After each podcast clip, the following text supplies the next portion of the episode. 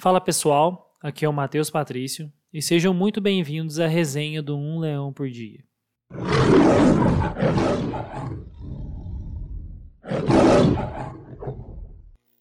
Eu acho que eu tenho que começar pelo óbvio.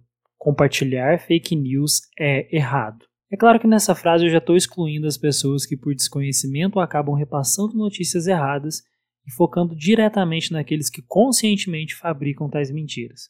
Quando enviamos para outras pessoas informações que não são verdades, estamos colocando em risco não apenas a veracidade dos fatos, mas também contribuindo com narrativas errôneas e fomentando uma indústria, sim, uma indústria perversa. Essas notícias elas estão por toda a internet, desde o YouTube, Facebook até o Twitter, mas onde elas causam estrago mesmo de verdade é no WhatsApp, aplicativo favorito dos brasileiros. Ele está presente em mais de 99% dos smartphones do país e é sem sombra de dúvidas o aplicativo mais utilizado por aqui. Hoje em dia, se você não tem o WhatsApp instalado, você está praticamente incomunicável e à margem da sociedade. Sendo então onde todos os brasileiros estão, é óbvio que esse app seria a casa perfeita para pessoas de má índole que visam utilizar mecanismos a fim de disseminar os piores tipos de notícias e usar inclusive da ingenuidade daqueles que mal checam as fontes e já saem repassando tudo o que leem na rede social. Eu tenho certeza que você aí já topou os montes com um tio maluco que compartilhou alguma bizarrice no grupo de família.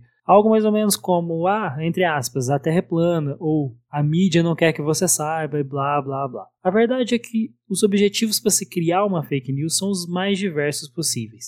Podem ser desde atrair visualizações para uma página específica de mídias sociais ou propagar narrativas com espalhamento de ódio contra pessoas, instituições, empresas e governos. Existem variadas formas de se criar uma notícia falsa. Uma delas é criar uma simples publicação nas redes sociais, ou até mesmo a utilização de empresas que são especialistas em fazer informações errôneas se viralizarem. Por isso que eu disse mais cedo que é uma indústria. Se você não é um alienado, com certeza viu no ano passado toda a discussão no Congresso que aconteceu na CPI das fake news. Ali ficou bem claro como que funciona o trabalho desse tipo de profissional. Eles utilizam bots que são pequenas inteligências artificiais programadas com o único intuito de difundir uma informação falsa. Isso acontece muito no Twitter, para que hashtags específicas apareçam nos trending topics, mas pode acontecer também no WhatsApp. E isso passou a rolar muito em épocas de eleição, onde, é claro, minar a popularidade de um adversário político é sempre uma estratégia clara para alguns candidatos. Só para vocês entenderem. Segundo uma reportagem da Folha, nas eleições de 2018, algumas empresas estariam usando tecnologia do WhatsApp Business e bancos de dados de usuários sem autorização destes para repassar mensagens em massa. E agora, somente nas eleições de 2020, o WhatsApp removeu mais de mil contas denunciadas por disparos de massa no WhatsApp.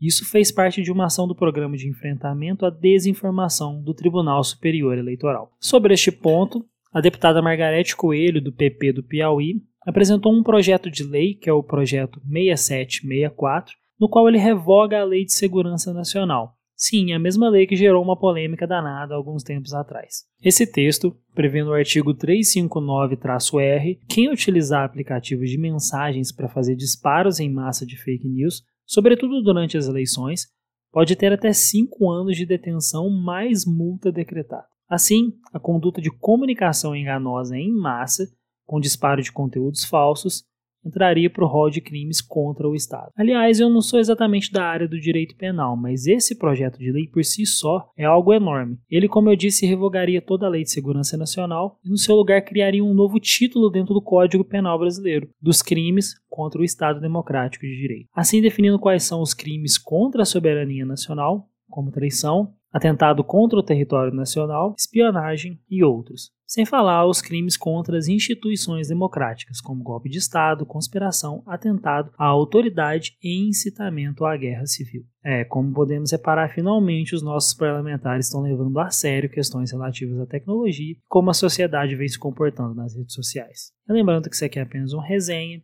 um recorte sobre o assunto, e notas e artigos e legislações vão estar na descrição do episódio. E se você quiser acrescentar algo à discussão, é só mandar uma mensagem para o nosso Instagram, arroba umleãopordia.podcast. Muito obrigado por ver essa resenha e até a próxima.